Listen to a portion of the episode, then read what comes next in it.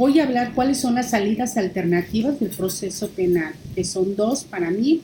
La primera de ellas es suspensión condicional del procedimiento, que ésta se realiza con un acuerdo entre el fiscal y el imputado. Esta suspensión consiste básicamente en que el hecho que el fiscal va a suspender el procedimiento esté el sujeto debidamente imputado cumpliendo ciertas condiciones siempre y cuando éstas cumplan las exigencias impuestas. Esto eventualmente conllevará la extinción de la responsabilidad penal del imputado. Y la segunda salida alternativa de este proceso penal es el acuerdo reparatorio. Se realiza un acuerdo entre la víctima y el imputado. Básicamente el imputado se obliga a indemnizar patrimonialmente a la víctima, que es económicamente la mayor parte de estas veces, y otra cosa es no seguir adelante con el juicio, sino pararlo y ponerse de acuerdo con finalizar este proceso. Ahora, la suspensión condicional del procedimiento, este consiste en que es una medida que se puede pedir para la audiencia en preparación del juicio oral al momento de solicitarse. Debe ser muy claro. Digamos que es el primer paso.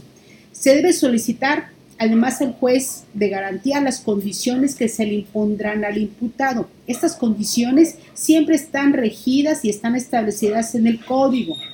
Por ejemplo, eh, un domicilio, una firma semanal, mensual, algo que pueda constatar que está cumpliendo con esta suspensión condicional. Eh, yo quiero puntualizar en qué consiste un acuerdo reparatorio.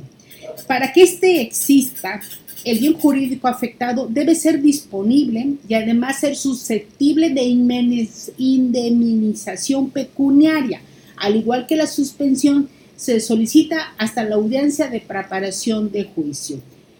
Es importante recordar que la suspensión no puede solicitarla si el imputado fue condenado anteriormente por un simple crimen o un simple delito, o cuando ya se encuentre cumpliendo una, una orden de suspensión condicional. Hay condiciones eh, que la suspensión condicional debe tener. Es importante porque a veces es un tema muy general, pero sí hay que ciertos puntos que quiero resaltar, por lo menos cinco de ellos. La primera de ellas, estas condiciones, es que la pena probable debe aplicar no, no sea superior a los tres años, que el imputado no haya cometido un crimen, un simple delito anteriormente, digamos que esté limpio, que sea su primer delito, que el imputado no tuviese una suspensión condicional vigente en el momento de un nuevo procedimiento, o sea, que no esté cumpliendo otra condena cuando ya ocasionó otro y estamos en este acuerdo preparatorio. Un cuarto punto, se requiere que exista un acuerdo entre el fiscal, el defensor y el imputado. Y por última, una vez cumplidas todas estas condiciones previas, debe ponerse fin a todo el proceso. A veces se pregunta que si es posible revocar la salida alternativa una vez que fue concedida. Por supuesto que sí lo puede, siempre y cuando se mantenga en tiempo este imputado cumpliendo todas las condiciones impuestas íntegramente. Pero es importante también señalar que si se revocan o se incumplen sin justificación grave o reiteradamente recurre a solicitarlo, el imputado es formalizado nuevamente por hechos distintos.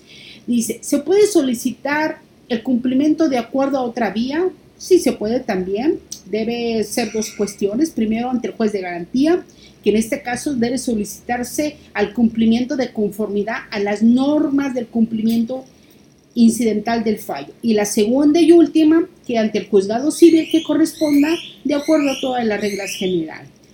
Esto es finalmente si quiere solicitar siempre la prescripción de una deuda o tiene dudas al respecto al tema, siempre es bueno acercarse a la justicia alternativa. Es toda mi podcast.